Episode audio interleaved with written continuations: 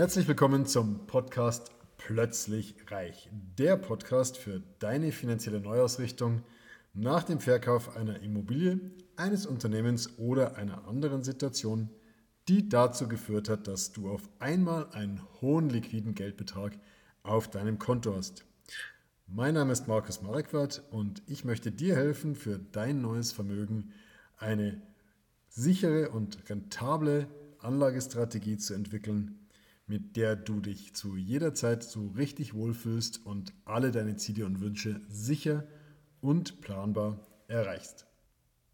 Ja, Weihnachten steht vor der Tür. Der Einzelhandel freut sich auf brummende Geschäfte. Ähm, da fragt sich der ein oder andere, wie kann man denn an diesem tollen Jahresendgeschäft eventuell über gezielte Aktienanlagen partizipieren? So, dann überlegt man sich, gut, Einzelhandel könnte natürlich der Nutznießer sein vom Weihnachtsgeschäft wie eigentlich jedes Jahr. Kann man sich nicht einfach ein paar Einzelaktien, Einzelhandelsaktien mal eben ins Depot legen für zwei, drei Wochen und dann wieder rausnehmen mit massiven Gewinnen verkaufen? Vordergründig mal eine, eine logische Schlussfolgerung, allerdings hat das mit der Praxis relativ wenig zu tun.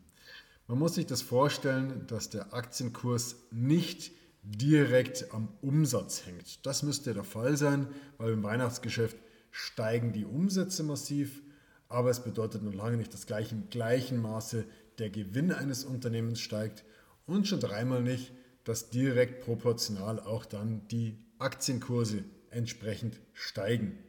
Man muss sich das so vorstellen, dass der, der Aktienkurs und der Gewinn eines Unternehmens, der auch ja nochmal was anderes ist als der Umsatz, der direkt steigt im Weihnachtsgeschäft, aber nicht unbedingt der Gewinn.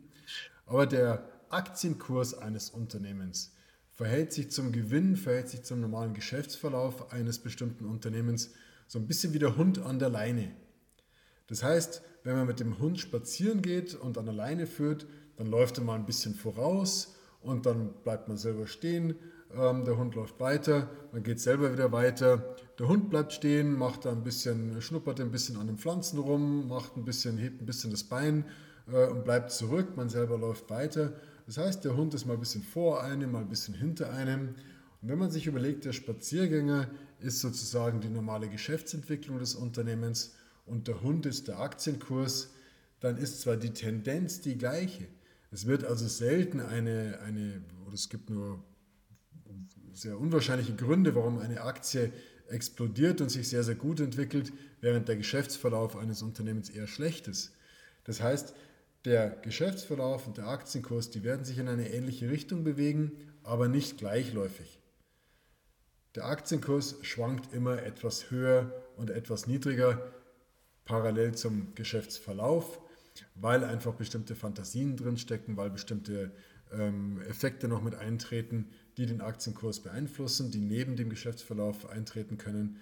Aber vom Grundsatz her kann man sagen, der Umsatz eines Unternehmens, gerade jetzt im Weihnachtsgeschäft, beeinflusst nicht 100% direkt proportional den Aktienkursverlauf. Das heißt, es ist keine gute Strategie, jetzt nochmal kurz zu sagen, ach, ich nehme ein bestimmtes Saisongeschäft mit und partizipiere über gezielte Aktien. Lasst das sein investiere lieber langfristig, breit gestreut, dann hast du eine sichere und planbare Rendite und kannst dich mit deinen Lieben auf ein entspanntes Weihnachtsfest freuen. In diesem Sinne, Halleluja.